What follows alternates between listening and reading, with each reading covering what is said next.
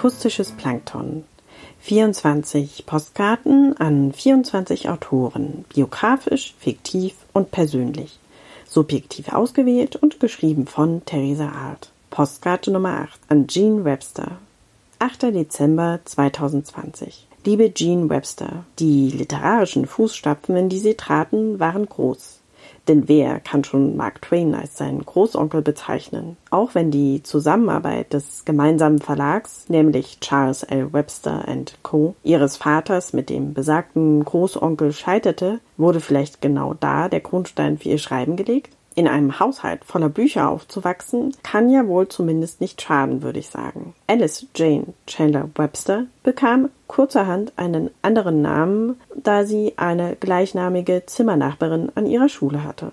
Wenn ich all diese Lebensläufe lese, finde ich es immer wieder bemerkenswert, welchen Willen sie und ihre Kolleginnen aufbringen mussten, um das Leben zu führen, was sie tatsächlich wollten. So halte ich ihr wohl bekanntestes Buch der die Langbeine in den Händen, obwohl es schon vor über 100 Jahren veröffentlicht wurde. Ich kannte es durch die gleichnamige Verfilmung von 1955 in der männlichen Hauptrolle mit Fred Astaire als Daddy Longleg, der dem armen Waisenmädchen Jerusha Abbott aufgrund ihrer literarischen Begabung das College zahlt. Abbott weiß jedoch nicht, wer ihr Förderer ist, soll aber als Gegenleistung ihm regelmäßig Briefe schreiben einen pro Monat, um über ihre Fortschritte zu berichten. Sie weiß nicht um die wahre Identität ihres Förderers und tauft ihn aufgrund seines Schattens, der seine Beine unverhältnismäßig lang aussehen ließ, Daddy Longleg.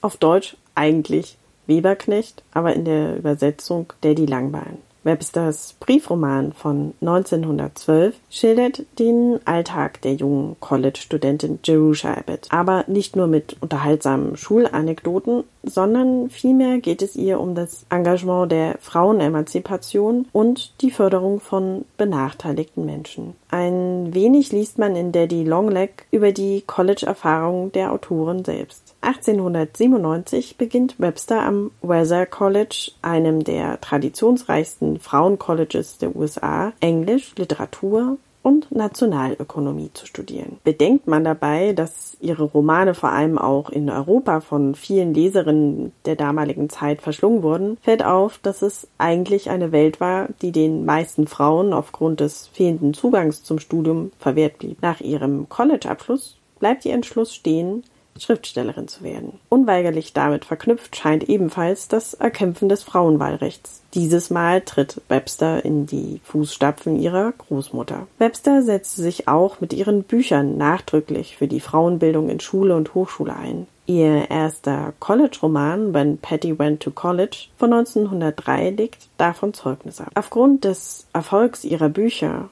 Webster schrieb acht Romane sowie zahlreiche auch unveröffentlichte Geschichten und Bühnenstücke, erlaubte ihr ihr Verdienst, viele Reisen zu unternehmen. Ihr Lieblingsziel war da wohl Europa, was sie auch in ihren Büchern verarbeitete. Sie fand einen Weg, ihre sozialen Anliegen sehr konkret in ihren Büchern zu verarbeiten. Mit nicht einmal 40 Jahren stirbt Webster im Kindbett nach der Geburt ihrer Tochter. Ihre Art, sich für Frauenrechte einzusetzen, im literarischen Sinne mit Witz und Humor, macht sie vielleicht bis heute einzigartig.